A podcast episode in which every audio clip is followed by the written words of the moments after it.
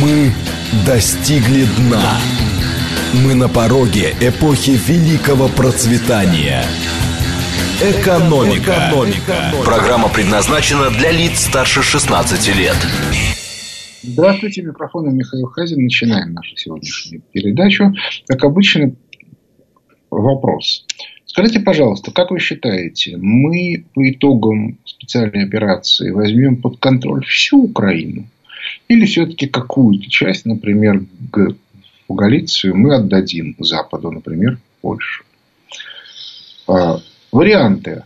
Да, возьмем всю Украину. 8 495, 134, 27, 35. Ответ. Нет, что-то мы отдадим. 8 495, 134, 27, 36. Ну и, наконец, вариант третий. Я не могу ответить на этот вопрос. 8 495, 134, 21, 37. Еще раз. 134, 27, 35. Всю Украину. 134, 21, 36. Нет, кусок отдадим. 134, 21, 37. Не знаю.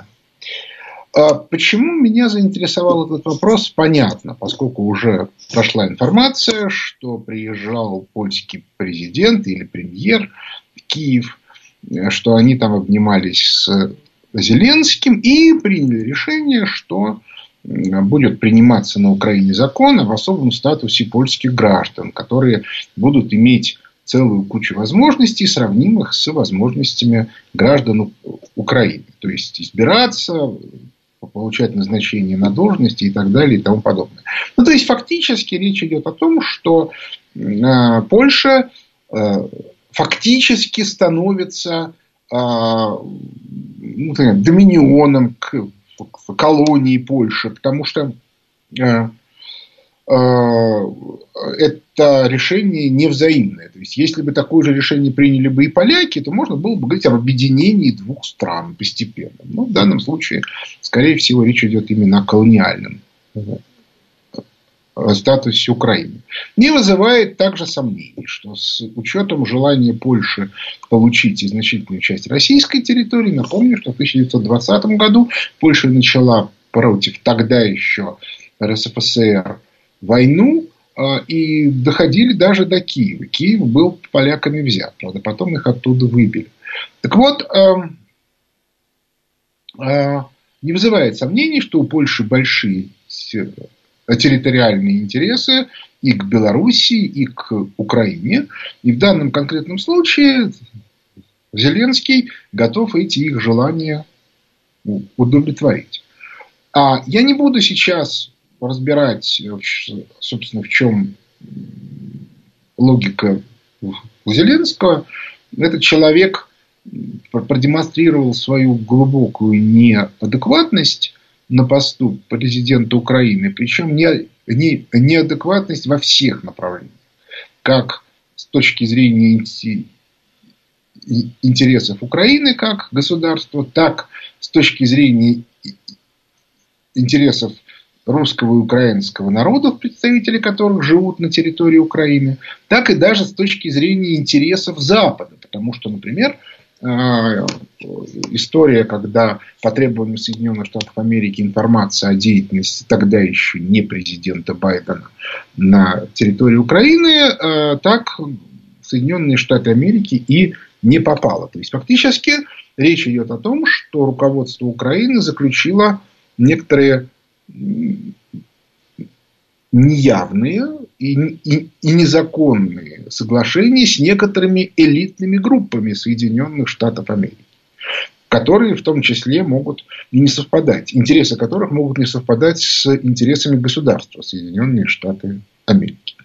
В общем, а, ситуация тут достаточно сложная, и что нужно сказать? Значит, я про это много раз уже говорил в своих комментариях к текущим событиям. Я про это много писал в обзорах фонда Хазина, а, где совершенно четко понятно, что а, последствия а, санкционной войны в отношении России оказались для Запада страшнее, чем для России. И, наконец, третье, что в реальности российская спецоперация сорвала уже запущенный план в отношении э, России. И очень многие из тех событий, которые происходят сегодня, ну, например, попытки э, э, Финляндии и Швеции вступить в НАТО или э, такой дикий вой, при котором все люди с, с рукопожатными лицами, как в один, все как, все как один, причем как под, под копирку совершенно одинаковыми текстами объясняют, что Путин должен срочно сдаться и что, соответственно, кровавого тирана нужно убирать. Тут, кстати, очень интересная штука, потому что если э, ну, как бы, гипотеза о вредительстве со стороны Запада и о начале как бы, украинской операции против России в конце февраля, начало марта верна, а сегодня уже наличие этой операции является практически очевидным фактором. А, и, и единственное, что интересно, это то, как бы, что, что составляло элементы этой операции. Так вот, а, а, в результате того, что мы эту операцию сорвали, некоторые из этих хвостов выглядят дико. Ну, например, а, вот я уже рассказывал про то, что э, видный и авторитетный в либеральных кругах России экономист, ну, экономиксист, э, Костик Сонин, который одновременно является профессором Чикагского университета, написал довольно большой текст о том, как именно Россия должна сдаться. С точки зрения того, как идет спецоперация, этот текст выглядит совершенно бредово. Да, он вышел до того, как мы окончательно зачистили Азов-Сталь, но расчленение в донбасской группировке уже началось, и, в общем, более-менее все было понятно. А, и этот текст, а, он абсолютно очевидно был заказан а, до начала спецоперации. То есть это явный вот хвост из вот из этих вот штук, в соответствии с которой идея о том, что Путин должен сдаться, она была вполне разумной. Вот из той базовой логики, которую закладывали в украинскую операцию американские и британские советники. Но э, поскольку и Костик Сонин, и президенты Швеции Финляндии, все остальные, это, ну, условно говоря, одноразовый э, инструмент. То есть их как бы авторитетом они не пользуются, интересы не представляют, ну и поэтому им просто забыли предупредить, что планы изменились. Это очень смешная ситуация, кстати. Значит, план был о том, что как только начинают украинцы операцию в Донбассе, которая в СМИ бы получила бы название контртеррористическая операция, а, и целью которой было спровоцировать атаку России в защиту населения. У Донбасса, кстати, я, я подозреваю, что, в результате, что операция эта должна была быть максимально жесткой к населению, причем демонстративно жесткой для того, чтобы можно было через ту же пятую колонну изобразить, что Путин слил население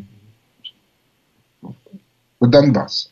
А поскольку Путин не слил, был, то в этой ситуации абсолютно однозначно можно было говорить об агрессии. России. И дальше там уже все остальное, включая грязную бомбу или даже атомную. Так вот, а, весь фокус в том, что исполнителей этой логики не предупредили о том, что эта а, операция закрыта в связи с началом э, российской специальной военной операции. То есть, что Путин сорвал планы Запада. Ну, условно говоря, представьте себе, что Сталин бы нанес удар там, 15 июня 1941 года. Да, война была бы кровавой и тяжелой, но тем не менее первые военные действия были бы все-таки не на нашей территории.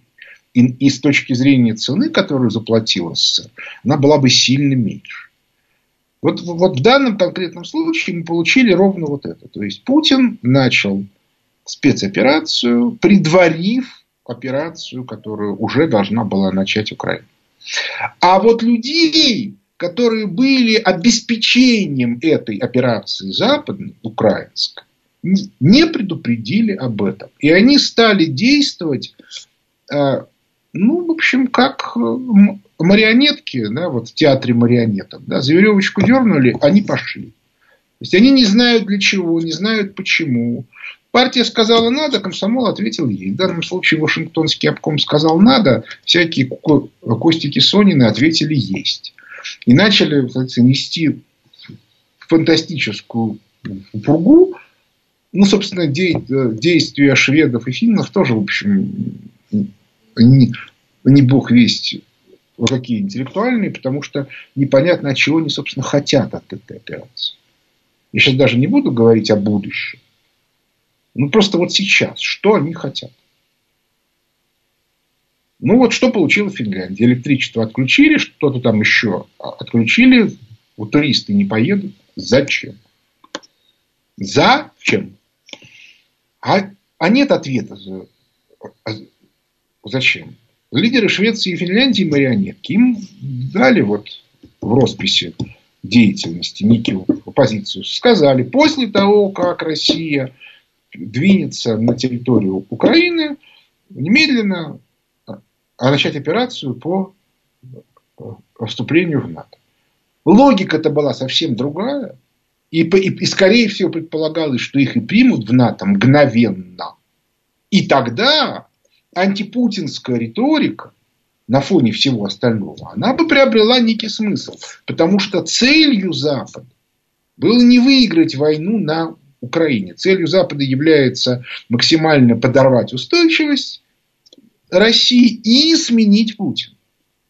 То есть с точки зрения сменить Путина логика была понятна.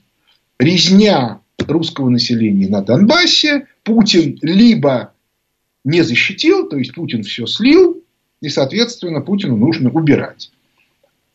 Либо же, соответственно, с другой стороны, Путин начал агрессию, соответственно, Путин э, э, проиграл, и по этой причине его тоже нужно убирать. Кстати, я уже говорил про то, что это предполагает глубоко законспирированный заговор в Кремле. Скорее всего, и он вскрыт. Ну, как бы есть у меня к этому некие гипотезы. Потому что все вот эти вот пропагандисты, коим дали денег, дали, соответственно, указания и все остальное, они явно совершенно говорят в пустоту. То есть э, их планы консолидированы, абсолютно расстроены.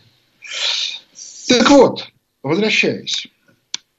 А, эти люди списаны. Все, да, вот эти пропагандисты, журналисты, которые сегодня пишут Бургу, э, информации достаточно. И она вся будет вылезать, будут открытые процессы. И я даже думаю, что будут э, вовлечены казни и на площадях в Донбассе, и на площадях в Мариуполе. Желающие могут посмотреть о судьбах тех, кто занимался геноцидом советских граждан на Украине, да и в других оккупированных местах СССР а в 45-м, 46-м годах. Но, разумеется, после судов и трибуналов. Мы не фашисты и не либералы. Но я хотел бы обратить внимание на два обстоятельства, очень интересных. Обстоятельство первое. Не я это придумал, мне, мне на это обратили внимание, но это очень важно. С точки зрения идеологии, в нашей стране ключевой вопрос, кто находится на стороне правды. А, а на стороне так вот, Запад и Украина неявно предполагают, что на стороне правды, так сказать, на светлой стороне находится именно Россия. И вот почему. Тактика военных подразделений и нацбатов а, в Киеве киевского режима предполагает живой щит. То есть они прячутся в жилых кварталах, они прячутся в поликлиниках, больницах, школах и так далее. Почему? Если бы они воевали с Соединенными Штатами Америки, это бы никого не волновало. Для Соединенных Штатов Америки разбомбить там школу и убить 200-500 тысяч детей, это, в общем, ничего. Это же не их дети, это чужие дети. А вот для России эта вещь абсолютно недопустимая. И поэтому эта система защиты работает. И это означает, что те, кто является советниками, кто разрабатывал эту тактику, и те, кто ее принял, точно знают, что светлая сторона – это Россия. Потому что Россия себе не позволяет делать вот это, вот это и вот это. А они себе позволяют. Со всеми вытекающими отсюда последствиями. Вторая вещь следующая. Ну, ну хорошо, ладно, пропаганда, людям дали деньги, они все пишут и пишут. Но есть же люди, которые понимают, что все это закончится плохо. И вот тут я остановлю голосование и посмотрю на, на результат. Результат у нас следующий. 34% считают, что мы возьмем всю Украину. 50 процентов, 50 сколько там, 58, нет, 50 процентов считают, что, то есть ровно половина, что мы часть отдадим, ну и оставшиеся 15 процентов считают, что они, в общем, не могут дать квалифицированный ответ на этот вопрос. Так вот, если мы а, посмотрим на тех людей, которые понимают, и мы их сегодня видим, они уже начинают проявляться и в СМИ, и как бы, среди политических деятелей. Да, их пока мало, но то, что они уже прорываются, означает, что э, вот эта вот глобальная система контроля начинает давать сбой. И, не забудем, начинают заканчиваться деньги, которые бы были выделены в начале года на украинскую операцию. Ну так, исходя из логики, они были выделены на полгода. То есть к концу июня все СМИ начнут задавать вопрос. Ребята, мы полгода писали как бы, о кровавом Мордоре, о кровавом тиране Путине, мы отработали деньги. Теперь, соответственно, либо вы платите еще деньги, либо мы перестаем писать о кровавом тиране, потому что это не пользуется интересом у публики. Вот это вот очень интересный момент. Так вот, а, те люди, которые понимают, что с точки зрения военной мы специальную военную операцию уже выиграли, должны думать, что делать. И единственный вариант, который они видят, который они могут, это некоторые неявные договоренности. Почему неявные? Потому что, ну, как бы, когда вы ведете войну, то о чем договариваться? Можно с, с воюющими сторонами. То есть, иными словами, кто-то там на Западе должен договариваться с Путиным. Следующим, что, ребята, вы доходите до такой-то линии, а дальше мы это берем под себя, и все, что вы берете, это ваше, и мы вообще как бы санкции снимаем, ничего не, не делаем и так далее и тому подобное. Потому что сегодня Зеленский может подписывать что угодно, но любой польский человек, оказавшийся на территории Украины, с нашей точки зрения является наемником, который подлежит уничтожению. Они даже Женевскими конвенциями не защищаются. А подписывать договор о том, что как бы вот о введении польских войск туда-сюда в нынешней ситуации ну, как бы без согласования с Россией невозможно. По этой причине единственный вариант – это договориться. Договориться можно, как бы, а что предложит та сторона? Мы же и так возьмем всю Украину, это же понятно уже. Поэтому единственное, что можно, это обещать, что, ребята, если вы, например, там, не отдадите нам 5 или 6 областей на западе Украины, или, и, или, может быть, отдадите еще кусочек Румынии, то в этом случае мы э, там снимаем санкции, делаем то-то, ну, как бы не все, а только частично, дальше начинается торг, еще чего-то. Меня глубокое убеждение, что торга не будет. Еще раз, читайте обзоры фонда Хазина. Там написано черным по белому, к чему привела спецоперация с точки зрения экономического состояния Запада. Тут нужно сказать очень важную вещь, что в реальности экономика Запада все равно бы попала в этот кризис. Ну, потому что избежать его было невозможно. Но спецоперации и сопутствующая санкционная война, кстати, санкционная война была задумана как элемент э, той украинской операции, которая должна была начаться в конце февраля, начале марта. И это видно, потому что первые санкции были очень тщательно отработаны, а, а последние две волны, они как-то выглядят немножко странно, дико и бессмысленно. Так вот, э, мы будем выполнять, как говорит Сергей Колмогоров, спокойно и уверенно. Мы будем проводить эту спецоперацию до конца. Вы скажете, а что вы будете делать с Одессой, а что вы будете делать с Киевом? Ребята, это не ваше дело. Мы с этим будем разбираться. Я могу сказать, что можно сделать. Нужно совершенно спокойно открыть гуманитарные коридоры, а после этого отключить в городе электричество и воду. И сказать, ребята, идите. Но при этом фильтрация. То есть идти нужно с документами. Да, конечно, там будет колоссальное количество всяких работников СБУ с фиктивными документами, еще чего-то, но могу вас уверить, подавляющее большинство их известно. Конечно, кто-то, скорее всего, сумеет убежать. Ну, что делать? Да, это как бы не, не очень гуманно по отношению к мирным жителям. Но мирным жителям объясняли, ребята, вот вам, вот вам Мариуполь, вот вам все остальное. Ну что, вы не видите, что они делают? Что вот эти люди делают? Вы находитесь на оккупированной территории. Ну бегите оттуда до, до тех пор, пока еще можно убежать. Вместо этого те, кто убежал в начале спецоперации, возвращаются сейчас в Киев. Ну, так, если у людей нет мозга, ну что, ну, ну что тут можно сделать? Они при этом говорят, а вот, а как там жить? Ну, как жить? Никак. Как хотите. Вот, вот так и живите. Или езжайте к нам. Он, у нас вас хоть, хоть будут бесплатно кормить.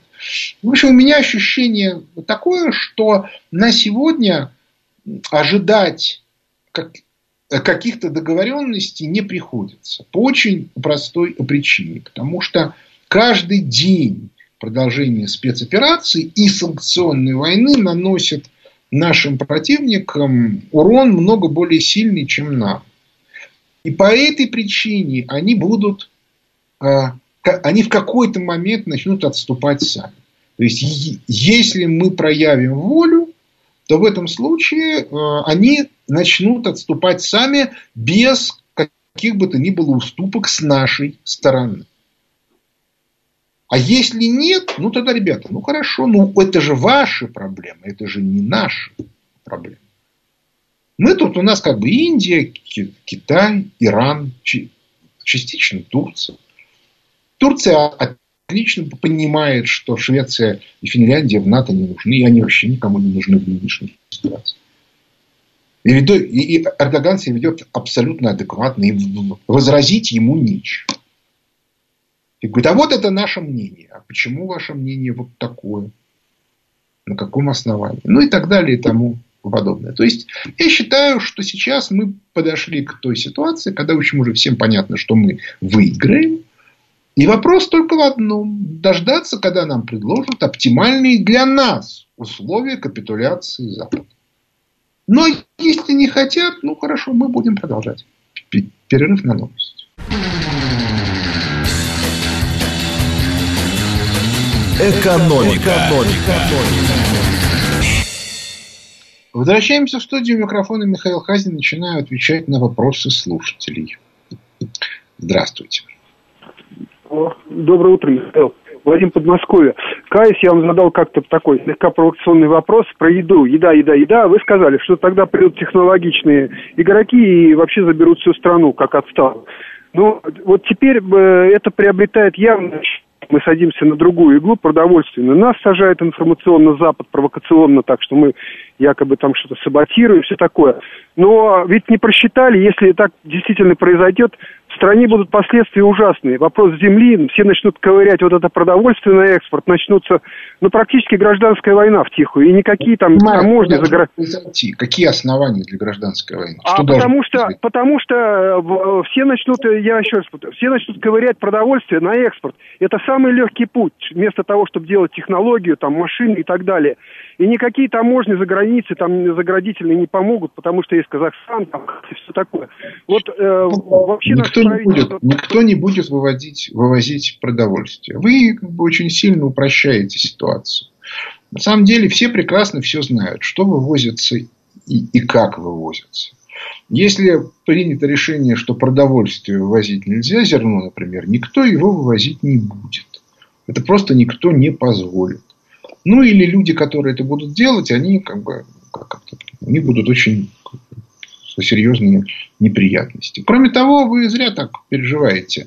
У нас есть куда экспортировать, у нас есть друзья, у нас есть Египет, у нас есть арабские страны. Мы не будем вывозить на мировые рынки это зерно, но так, в общем и целом, в этом смысле все будет очень хорошо. Следующий вопрос. Добрый день, Михаил Сергей Алексеевич. Да. Вы в своем выступлении упомянули там пятую колонну. Вот интересно было узнать, как вы оцениваете силу пятой колонны в России? И каков, на ваш взгляд, состав этой пятой колонны? Я имею в виду, разумеется, без имен и фамилий. А в разрезе там социальных групп, институтов государства и так далее. Ну, вы знаете, э, тут как бы все более-менее понятно. Если говорить об их реальном влиянии, оно очень низко. То есть даже те люди, которые занимают высокие должности, там руководство Первого канала, э, руководство э,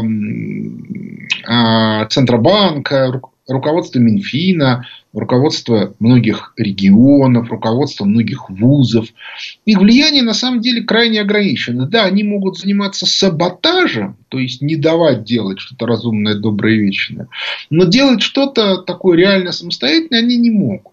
Поэтому не следует их возможности преувеличивать. Их, их общественная значимость вообще близка к нулю. Ну вот, ну, ну вот смотрите, много вы знаете заместителей Набиулиной. Ну, Набиулина на слуху, а заместителей ее многих знаете. А заместителей министра финансов кого-нибудь знаете? Вот. По этой причине я бы сказал, что эту опасность не следует преувеличивать. Другое дело, что этих людей нужно постепенно ликвидировать, как тех, кто играет какую-то роль в нашей стране. Следующий вопрос. Алло. Здравствуйте, Михаил Леонидович Вайс. Ну, на самом деле, если позволите, отвечу на ваш вопрос. Судя по всему, что сегодня опять появился Мединский с так называемым своим заявлением о том, что Россия готова к переговорным процессам, и дверь постоянно открыта, я думаю, в любом случае мы должны, как сказал президент, зачистить территорию Донбасса. Но Донбасс это не только Ростов, и Луганская и Донецкая область, это Днепропетровск с прилегающими областями. Мы должны в любом случае э, выйти на, на, на вертикаль так называемой э, линии не знаю, что будет с Киевом, но эта линия заключается в следующих населенных пунктах. Это Припять, это Киев, это Умань, Белая Церковь и Одесса. Без Одессы нам не выйти к Приднестровью, чтобы туда два раза войска не посылать. И в конце концов мы так же, как ЛНР, ДНР, мы должны признать Приднестровскую республику. Я думаю, перспективы такие. Но все, чтобы овладеть, и зная настроение на Западной Украине, не только в Хмельницке, Ивано-Франковске, в Тернополе и в Ужгороде, и в прочих гадюшниках, ну, Львове, например, ну, нам не, не по сеньке шапка, тем более там много, очень полити, много политических изъянов, в том числе и со стороны наших э, партнеров. А вопрос у меня такой.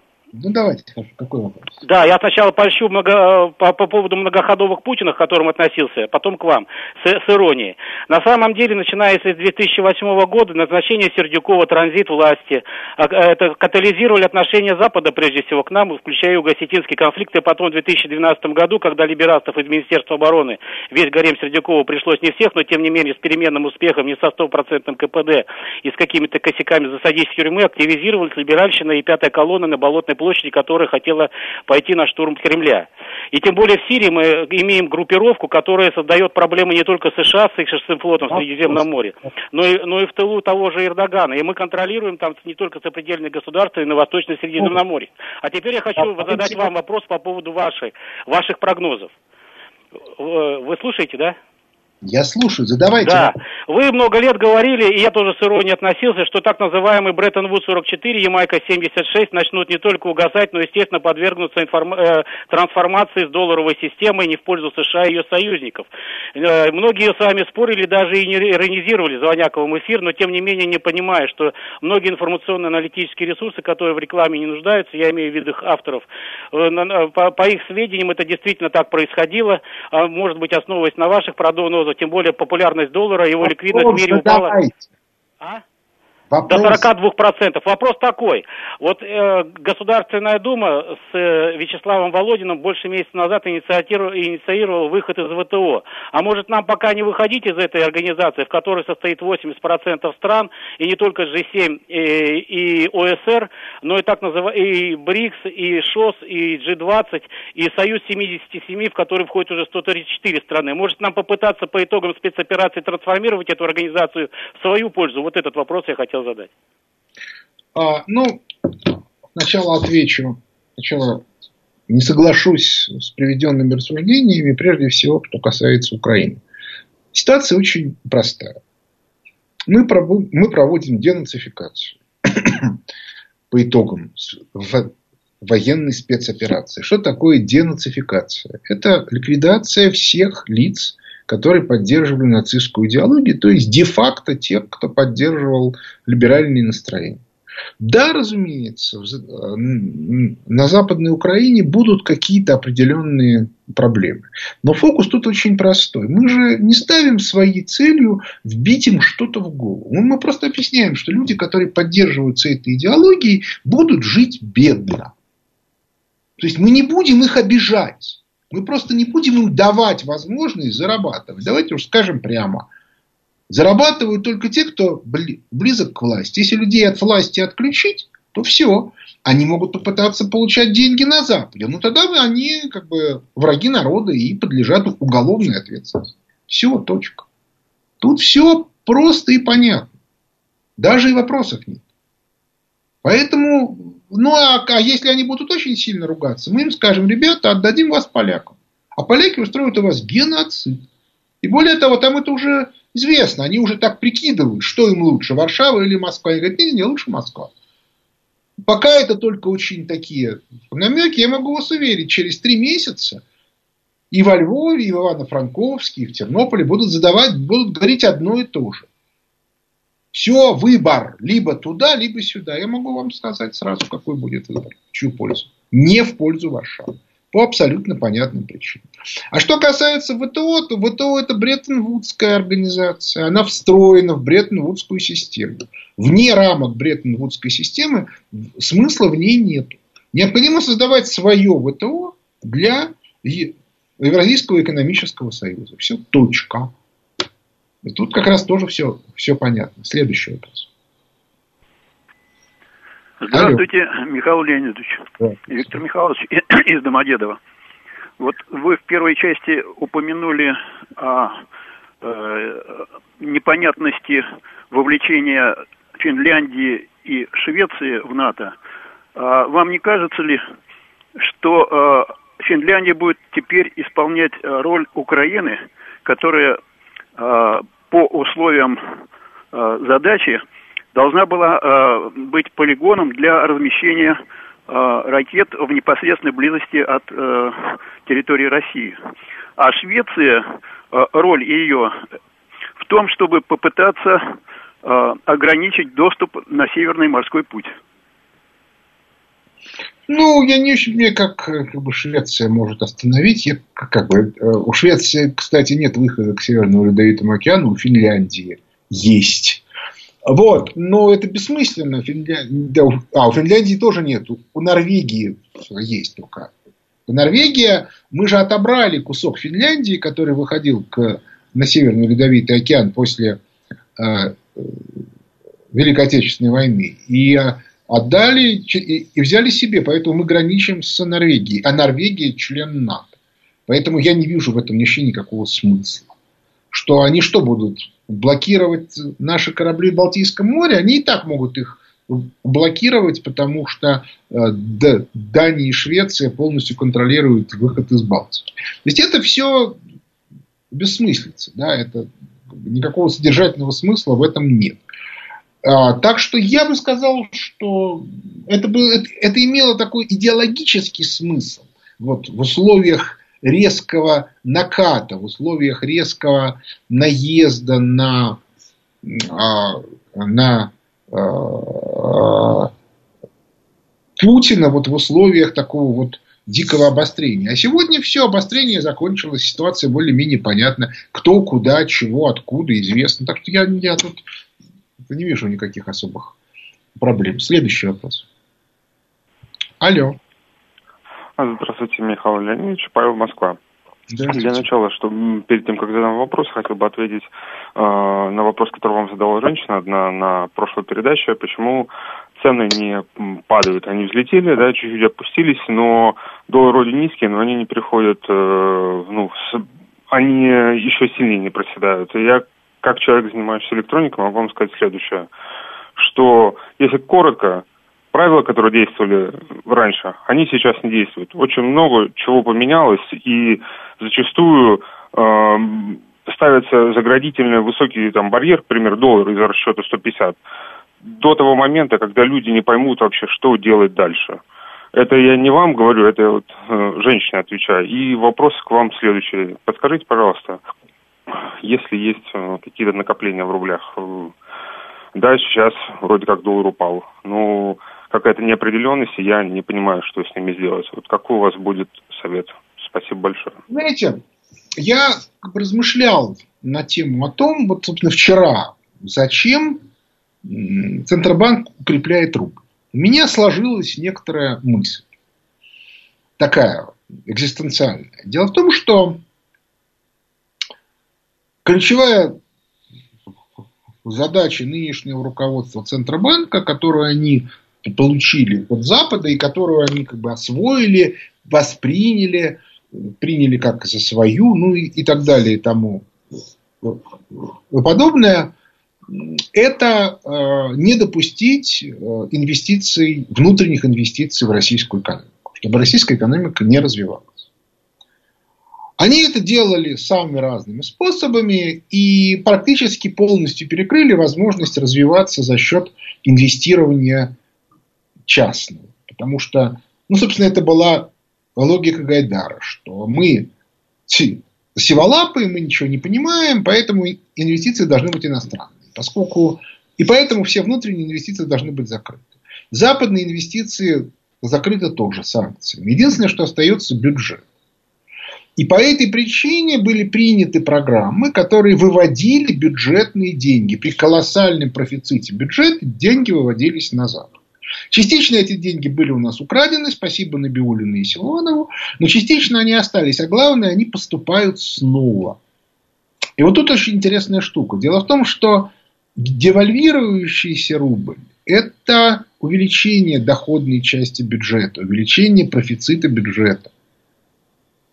То есть это возможности для бюджетных инвестиций. Последний у нас остался ресурс – бюджетные инвестиции, которыми и занимается правительство Мишустина.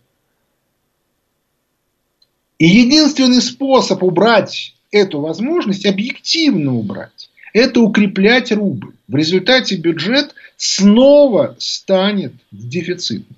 И тогда можно будет сказать, редко, о каких инвестициях, и Силанов будет, о каких инвестициях идет речь? Денег нет. Вот у нас только все вот пойдет только на то, что надо там поддерживать, еще чего-то, а на инвестиции денег нет. То есть вся эта спецоперация направлена на достижение одной единственной цели. Главной цели Минфина и Центробанка не допустить развития российской экономики. По этой причине я считаю, что сильной девальвации рубля в ближайшее время не будет. Следующий вопрос. Здравствуйте, Михаил Это Николай. Мы недавно заслуш... заслушали передовицу газеты «Правда» одного из слушателей. Там вы ответили, что надо освобождать Донецкую и Луганскую область. И все. А если мы не пойдем дальше по Украине, то это война на века. Поэтому придется, видимо, идти до границ Польши и Венгрии. Как вы думаете? Ну, я уже ответил на этот вопрос. Тут как бы вопроса нет. Да. Мы возьмем всю Украину. Всю. Другое дело, как это все будет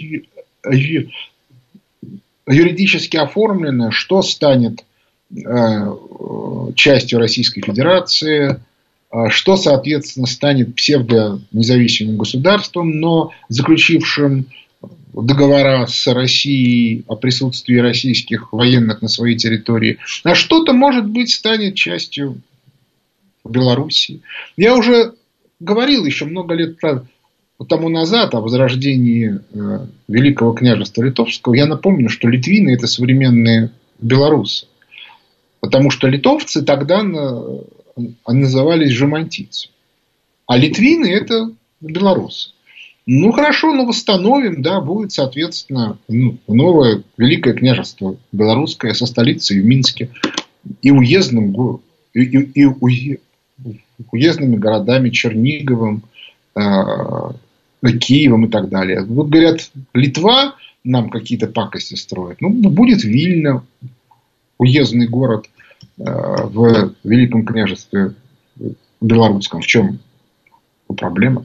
Я лично никаких проблем не вижу. Следующий вопрос.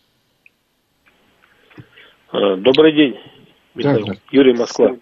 А, когда вы говорили, что Набиулина плохая, что она обрушила рубль в 2014 году и, так сказать, против России работала, я с вами был абсолютно согласен. Но сейчас вы ее ругаете за ровно наоборот, за то, что она укрепляет рубль. Ну вот какие-то противоречия не видите вы? Вот, Нет, не вижу никаких. Абсолютно. Вообще у Набиулины, если говорить о том, как бы, какая у, него, у нее цель, это максимальные колебания пары рубль-доллар. Именно по этой причине рубль регулярно в мировых рейтингах валют занимает почетное по устойчивости, почетное последнее место. То есть она демонстративно нарушает Конституцию Российской Федерации, в которой написано, что задача Центробанка – это стабильность национальной валюты. Я уже объяснял, что у них есть еще одна цель, очень важная, не допустить развития России внутрь. По этой по причине девальвировали они рубль по приказу МВФ, исходя из логики МВФ, как это было в 2014 году. А что касается нынешней, нынешней ситуации, то поскольку у нас довольно мощный приток валюты появился источник для внутреннего развития, то нужно этот источник ликвидировать. Как его ликвидировать? Поскольку вывозить валюту больше нельзя, будем револьвировать рубль. И тогда все ресурсы исчезнут. Ну, очень глубоко логично. Вот. Я как бы я никаких противоречий не, не вижу. Следующий вопрос. Да-да, здравствуйте. Да. А, да, такой вопрос. Скажите, вот э, в связи, допустим, с недоверием к доллару и к выходу из долларовой системы, ведь создается вопрос о создании альтернативных э, кредитных линий и альтернативных банков, ну, допустим, Юго-Восточной Азии. А не слишком ли, ну, или, допустим, и валюты, то есть какой-то такой альтернативный мировой, не слишком ли большие противоречия у Китая, Индии, там, Пакистана, Вьетнама для создания вот такого, таких линий кредитных общих? Спасибо. Ну, и, я уже банков. говорил про это, что у нас должны быть валютные зоны. Китай и Индия это не российская, это не евразийская валютная зона. У них своя система будет, в Индии своя, у нас своя. Другое дело, что этим нужно заниматься, а этим сегодня никто не занимается. Это плохо. Но абсолютно очевидно, что Набиулин этим заниматься не будет.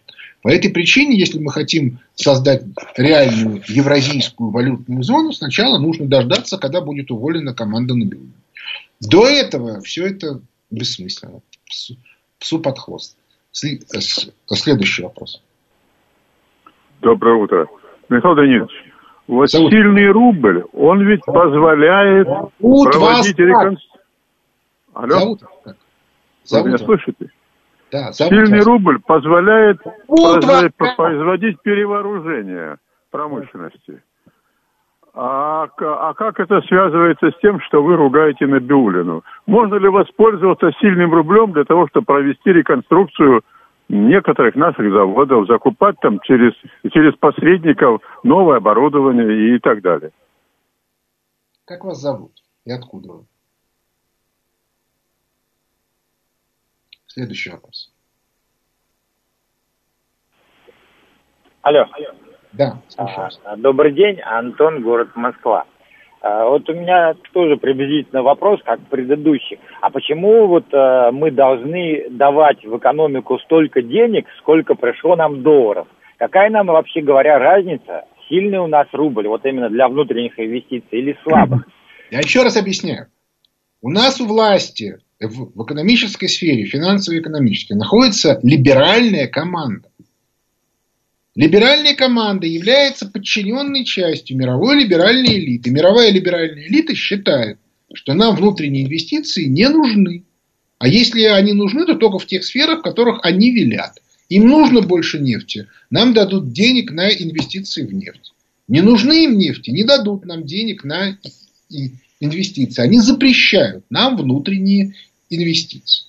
Единственный способ что-то сделать, это убрать эту либеральную команду. Вот и все. Следующий вопрос. Алло. Алло, доброе утро, Михаил. Илья, город Москва. А, Михаил, у меня один вопрос. А, во время острейшего геополитического противостояния с Западом, то, что сейчас происходит, а, Антон Силуанов, по сути, несмотря на подписанный Путиным закон, все Министерство финансов саботирует решение президента. А, про что именно я говорю? Про листинг ценных бумаг на лондонской бирже. То есть сейчас, э, по сути, происходит оптом выдают разрешение. То есть там уже разместились и металлурги, и другие предприятия. Скажите, эм, к чему это все приведет? Понятно, для чего это все делается, но к чему все это приведет? Спасибо.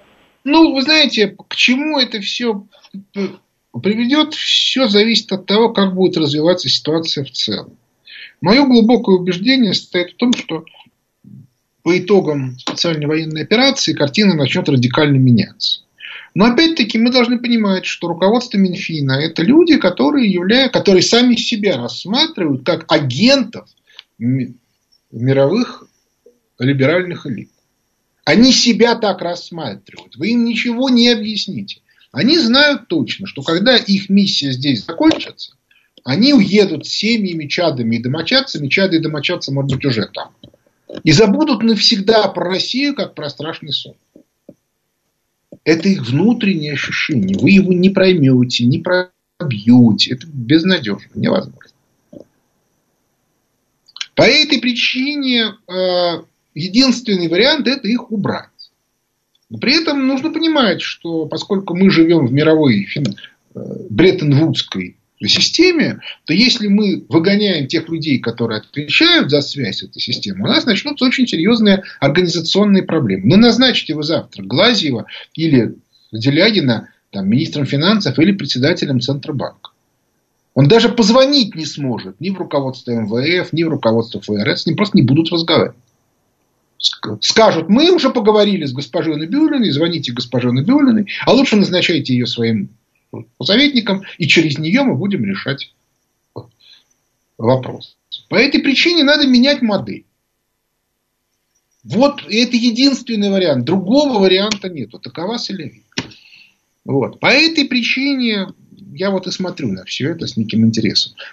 Безусловно, и Набиулину, и Силуанову нужно убирать. Но только нужно это делать, уже осознавая, что ты будешь менять модель. Но на этом наше время подошло к концу. У микрофона был Михаил Хазин. Благодарю за внимание. До свидания.